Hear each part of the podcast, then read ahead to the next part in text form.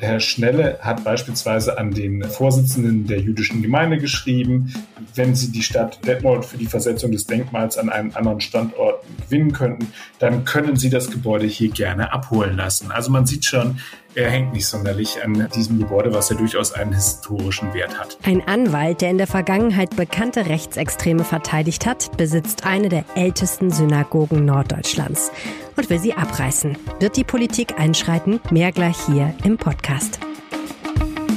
Rheinische Post Aufwacher. News aus NRW und dem Rest der Welt.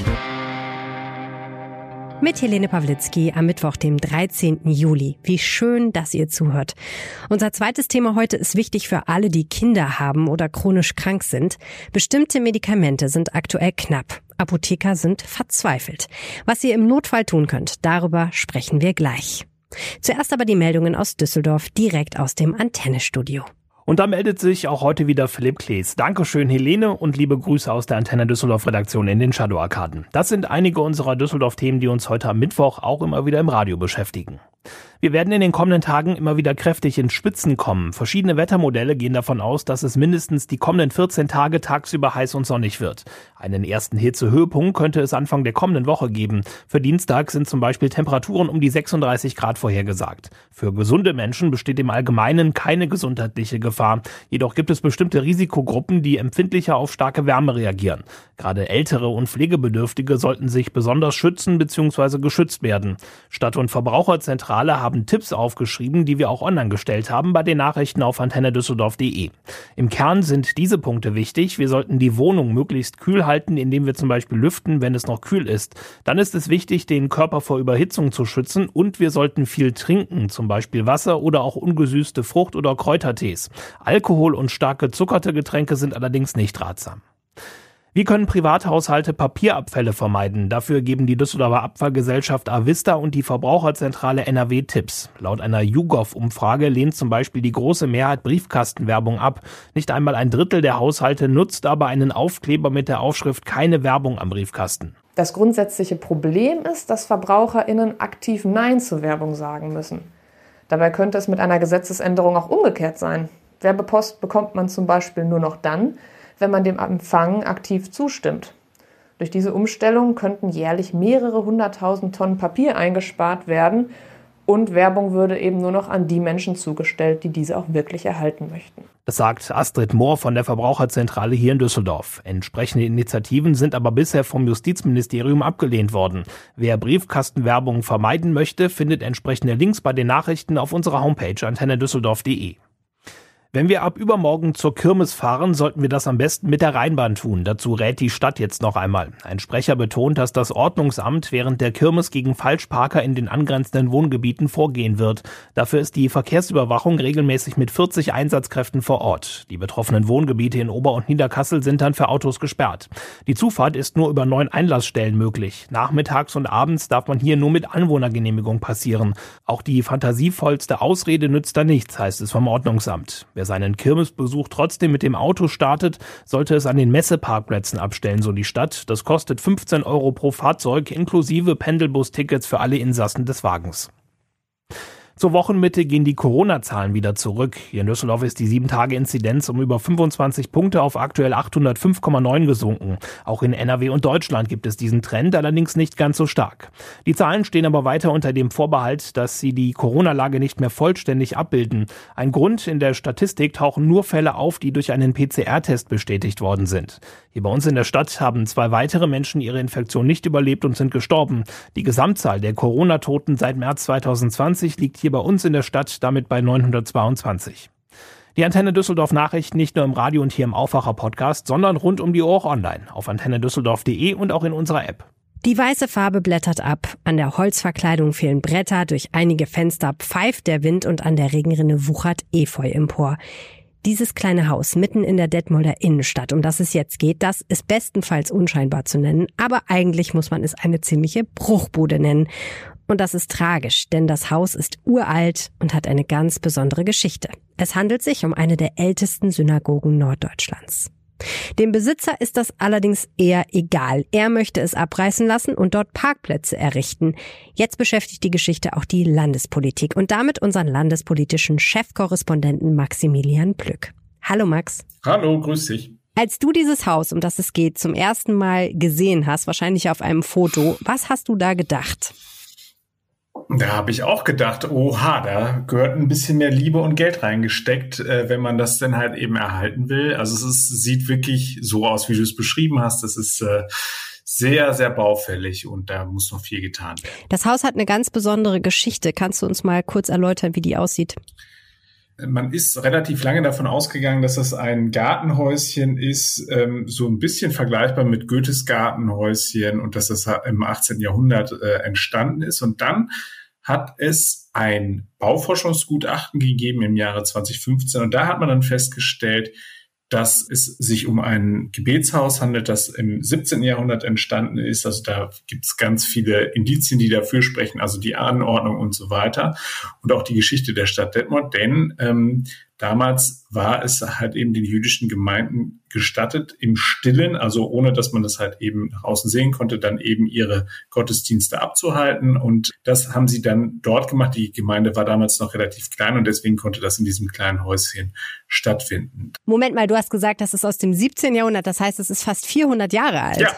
Ganz genau. Ich kann, und zwar kann ich das sogar noch konkretisieren. Es stammt nämlich, das geht aus den Gerichtsakten hervor aus dem Jahre 1632. Und das ist der Zeitpunkt, äh, zu dem dieses Bauforschungsgutachten meint, äh, dass eben dieses Gebäude entstanden ist. Wem gehört das Haus? Das Haus gehört einem Rechtsanwalt, äh, und zwar heißt er Henrik Schnelle, und der ist, sagen wir mal, eine, ja, ich möchte sagen, eine schwierige Figur. Weil? Weil äh, der in rechtsextremen Kreisen viele seiner Mandanten rekrutiert. Mhm. Grundsätzlich ist, ist ja erstmal nichts Verwerfliches daran, wenn man anwaltlich tätig wird, aber ähm, sagen wir mal so, wenn man diesen Fokus wirklich auf diese Klientel liegt, legt, dann wird man da schon hellhörig. Und äh, es ist so, dass er unter anderem verteidigt hat, eine Kontaktperson zu Beate Zschäpe, die ist uns allen bekannt als Mitglied des nationalsozialistischen Untergrunds. Mhm. Dieser Mann will dieses Gebäude abreißen und dort Parkplätze errichten lassen. Als ich das gehört habe, habe ich mich erstmal gefragt, ob ein 400 Jahre altes oder fast 400 Jahre altes Gebäude nicht eigentlich denkmalgeschützt ist. Man kann das doch nicht einfach abreißen, oder? Dieses Gebäude ist denkmalgeschützt und zwar auch schon seit Ende der 80er Jahre. Aber Herr Schnelle will sich mit diesem Denkmalschutzstatus nicht zufrieden geben und hat deswegen eine Reihe von Prozessen gestartet, ähm, immer gegen die Stadt Detmold und versucht eben diesen Denkmalschutzstatus aufzuheben, um eben äh, dort Parkplätze errichten zu können. Mhm. Ähm, da da gibt es mehrere Verfahren, aber er äh, lässt dann nicht locker. Ähm, ich habe ähm, ihn kontaktiert und er hat mir auch nochmal bestätigt, er hält an diesen Plänen fest, das Ding soll weg, es sollen dort Parkplätze entstehen. Und es gäbe auch keine Gespräche mehr mit der Stadt, die versucht, ihm das Ding abzukaufen. Okay, das wollte ich nämlich gerade fragen. Was macht denn die Stadt Detmold? Wie positioniert die sich? Die Stadt Detmold ähm, hat in der Vergangenheit versucht, ihm dieses Ding abzukaufen und diese Gespräche sind eben nicht zu einem ähm, zufriedenstellenden Ergebnis gekommen. Das scheitert dann an so Dingen wahrscheinlich wie Preisvorstellungen und so weiter. Es ist so, dass in diesem äh, Gerichtsprozess es auch darum ging, wie viel Geld dafür aufgewendet werden muss, um eben dieses Gebäude instand zu setzen. Wir haben ja schon über den Zustand gesprochen. Aus den äh, Gerichtsunterlagen soll hervorgehen, dass das 400.000 Euro mindestens kostet, um dieses Gebäude instand zu setzen. Und in einem der jüngeren Verfahren hat dann der Richter unter anderem dann angesprochen, was wäre denn eine Möglichkeit, wenn man dieses Gebäude versetzt ist. Also es wird dann an einem anderen Ort wieder aufgebaut. Und Herr Schnelle hat beispielsweise an den Vorsitzenden der jüdischen Gemeinde geschrieben, wenn Sie die Stadt Detmold für die Versetzung des Denkmals an einen anderen Standort gewinnen könnten, dann können Sie das Gebäude hier gerne abholen lassen. Also man sieht schon, er hängt nicht sonderlich an diesem Gebäude, was ja durchaus einen historischen Wert hat. Hm. Deutschland ist ja für die Ermordung von sechs Millionen Juden verantwortlich und auch für den Versuch, jüdische Kultur systematisch aus Deutschland zu entfernen. Da würde man ja denken, dass auch Herrn Schnelle klar ist, dass es da eine besondere Verantwortung eigentlich gibt, gerade solche Gebäude zu erhalten. Diese Frage habe ich ihm auch gestellt und habe ihn einfach mal bewerten lassen, wie er denn einen möglichen Imageschaden sieht, der dadurch entstehen würde. Darauf bekam ich dann die Antwort, alberne Fragen beantworte er nicht. Die jüdische Gemeinde in Detmold hat ja gesagt, sie würden das Gebäude ganz gerne in ein Museum verwandeln. Wie stehen denn da die Chancen? Also Herr Schneller hat tatsächlich auch noch mal klar gesagt, dass er diesem Ansinnen durchaus positiv gegenübersteht. Aber jetzt kommt der Pferdefuß. Er sagt, er würde das Haus dann vermieten und der Mieter müsste dann eben diese Renovierung, also diese 400.000 Euro übernehmen. Daran dürfte es dann wahrscheinlich schon scheitern, es sei denn, es gibt jetzt halt eben äh, jemanden, der sagt, er legt dieses Geld auf den Tisch. Ähm, ich glaube allerdings, am Ende möchte niemand, äh, dass weiter Herr Schnelle dann derjenige ist, der dann der Vermieter in diesem Gebäude ist. Dafür ist dann in diesem Prozess wahrscheinlich schon einfach auch zu viel ähm, kaputt gegangen. Deswegen ähm, ist jetzt die Frage, wie es weitergeht. Also wir leben ja in Deutschland. Man kann jetzt natürlich nicht einfach eigentlich hingehen und jemandem sein Eigentum wegnehmen, auch wenn man nicht einverstanden damit ist, was derjenige vielleicht ähm, über die deutsche Geschichte oder mögliche Image-Schäden denkt. Aber den Vorschlag gibt es tatsächlich, nämlich vom Politiker Volker Beck, wenn ich das bei dir richtig gelesen habe. Der hat nämlich gesagt, eigentlich müsste man genau das machen. Liebe Landesregierung in Düsseldorf, werdet doch mal aktiv und enteignet Hendrik Schnelle. Ganz genau. Er hat gesagt, dafür gibt es tatsächlich auch Beispiele und deswegen hat er einen Brief an Ministerpräsident Henrik Wüst geschickt und an die Bezirksregierung in Detmold und fordert genau das und wirft dann eben Herrn Schneller auch nochmal vor, dass es halt eben auch aufgrund seiner rechten Gesinnung so sei, dass er eben dieses Gebäude loswerden wolle. Hm. Dieses Schreiben liegt inzwischen der Landesregierung vor, wie sie mir bestätigt hat. Sie sind dabei, das zu prüfen. Also der Vorgang ist bekannt und sie haben es jetzt an die Fachabteilung weitergegeben und werden halt eben gucken, wie das Ganze dann weiter zu handhaben ist. Dass dem Bauministerium, äh, das habe ich erfahren, liegt dieser Vorgang bislang noch nicht vor. Die wären auf jeden Fall diejenigen, die zuständig wären, um im äh, Zweifelsfall dann eben eine Anweisung zu geben, dort tätig zu werden. Ich glaube, äh, da kommt aber jetzt Bewegung in die Sache rein, weil diesen Image-Schaden nach außen, den will sich da niemand äh, ans Bein binden lassen. Und äh, deswegen war das, muss man sagen, durchaus auch geschickt von Volker Beck, der inzwischen Geschäftsführer von TIKVA ist. Das ist ein Forschungsinstitut, das sich äh, vor allem mit dem Thema Antisemitismus beschäftigt. Und da hat er dann halt eben tatsächlich mit diesem Brief sicherlich einen schlauen Zug gemacht. Wie begründet Volker Beck das denn? Also wie würde man es begründen aus seiner Sicht, dass man dem Besitzer das Gebäude wegnimmt. Da geht er jetzt nicht in die Details, aber er sagt natürlich unter anderem, dass das Alter äh, des Baus und seine historische Bedeutung alleine schon ausreichen sollten, um mit Hilfe des Denkmalschutzes das Gebäude zu erhalten und für eine angemessene Nutzung zu sichern. Also es, er versucht es über den Hebel des Denkmalschutzgesetzes und tatsächlich gibt es daher Möglichkeiten, das dann entsprechend umzusetzen. Wir schauen weiter gespannt nach Detmold und natürlich auch nach Düsseldorf mit Maximilian Plück. Herzlichen Dank für das Gespräch. Sehr gerne.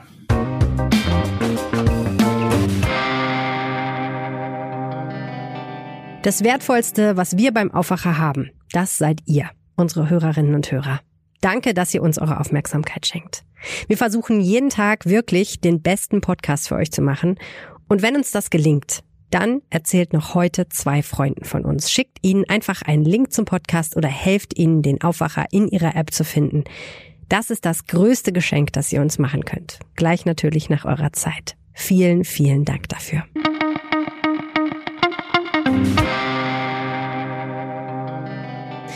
Vor zwei Wochen bin ich um 5 Uhr morgens aufgewacht und habe sofort gewusst, irgendwas stimmt nicht. Meine Tochter hat nämlich förmlich geglüht. Also ab in die Notapotheke Fieberzäpfchen kaufen. Ich hatte Glück, es war kein Problem. Inzwischen wäre das vielleicht nicht mehr so leicht. Denn manche Medikamente, darunter fiebersenkende Säfte für kleine Kinder, die sind aktuell in vielen Apotheken ziemlich knapp. Und die Apotheker sind wirklich entsetzt, hat mir meine Kollegin Tanja Walter verraten. Mit der spreche ich jetzt. Herzlich willkommen im Aufwacher Podcast. Hallo. Was genau ist denn knapp? Also im Moment quasi gar nicht mehr zu bekommen sind Kinderschmerz- und Fiebersäfte. Und zwar gibt es da ja zwei verschiedene. Einmal den ähm, auf Wirkstoffbasis von Ibuprofen und einmal den Paracetamolsaft. Woran liegt das denn, dass diese Medikamente so knapp sind? Ja, das Hauptproblem ist, ähm, dass wir ein wirklich sehr stark gestiegenen Bedarf haben an Erkältungsmitteln. Der Bedarf ist so besonders gestiegen, weil wir ähm, Erkältungs- und Grippewellen in äh, 2021 hatten und auch schon Anfang des Jahres. Damit die Nachfrage auch schon sehr, sehr hoch war und man ähm, auf diese Nachfrage gar nicht vorbereitet war. Also man bringt es damit in Zusammenhang. Wir haben uns äh, während der Pandemie bislang immer gut mit Masken geschützt und ja auch uns besonders an Hygienevorschriften gehalten. Und ähm, all das, die ganzen Corona-Regeln sind ja jetzt gefallen. Alle genießen den Sommer. Kaum einer trägt mehr Maske. Vielleicht wird auch weniger Hände gewaschen und das sorgt eben dafür, ähm, dass sich auch normale ähm, Viren, die eben sogenannte respiratorische Atemwegsinfekte, also diese Erkältungen, Husten, Schnupfen und sowas auslösen, ausbreiten wie verrückt. Ähm, daneben haben wir ja zudem auch noch all die Menschen, die im Moment äh, Corona haben. Was rätst du denn jetzt Menschen, die die Medikamente nicht in der Apotheke bekommen, die sie für sich oder ihre Kinder brauchen?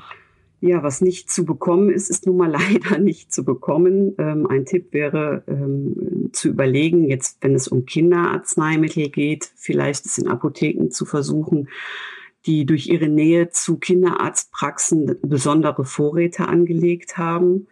Ähm, grundsätzlich empfiehlt es sich, seine Hausapotheke im Moment auf Vordermann zu halten, denn die Apotheker sehen eben nicht nur jetzt den Mangel und den Lieferengpass, sondern befürchten ja auch für den kommenden Herbst und Winter da weitere Einschränkungen und wirklich große Auswirkungen. Ähm, und es empfiehlt sich auch ähm, vorausschauend, sich um Rezepte zu kümmern. Also nicht auf den letzten Drücker, gerade wenn es sich um Medikamente handelt, die man eben regelmäßig braucht.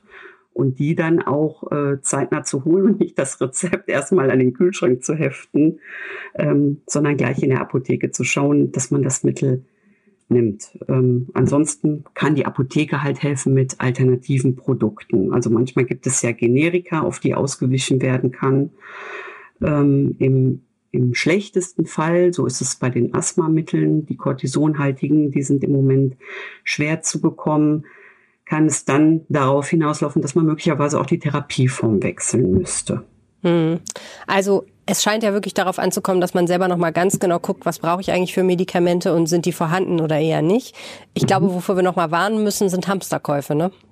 Ja, ähm, unbedingt. Also die Hausapotheke aufzufrischen heißt jetzt nicht, in die nächste Apotheke zu rennen und alle Nurofen-Säfte oder ähm, Paracetamol-Säfte, ähm, Kindernasensprays von anderen Firmen, Ratio Farm oder so aufzukaufen, sondern ähm, mit Bedacht eben ja, eine Verpackung, eine Packung in seinem Vorrat zu haben und ähm, eben nicht dasselbe zu machen, ähm, wie es mit Toilettenpapier passiert ist. Ja, das wäre tatsächlich gut. Und zur Not kann man ja vielleicht auch noch auf das ein oder andere Hausmittel ausweichen, wenn die Nase läuft oder das Fieber nicht runtergeht, Wadenwickel oder ähnliches, ne? Genau. Ganz herzlichen Dank, Tanja Walter. Ja, sehr gerne. Alle Infos dazu, welche Medikamente genau knapp sind und was ihr im Notfall tun solltet, verlinke ich euch in den Shownotes, die ihr übrigens auch immer auf rp-online.de slash Aufwacher findet, falls eure Podcast-App keine Shownotes anzeigt. Zum Schluss der Blick aufs Wetter. Heute am Mittwoch wird es bekanntlich heiß mit 28 Grad in Ostwestfalen und 32 Grad in Köln. Morgen am Donnerstag einen Tacken kühler, aber immer noch recht ordentlich mit 27 Grad in der Spitze. Freitag und Samstag eine kleine Hitzepause mit um die 24 Grad, bevor es wieder richtig losgeht. Bleibt cool. Tipps gegen die Hitze gibt es reichlich auf RP Online. Mein Name ist Helene Pawlitzki. Nicht vergessen, Aufwacher weiterempfehlen. Ich danke euch sehr auch fürs Zuhören und sage schönen Tag und bis bald.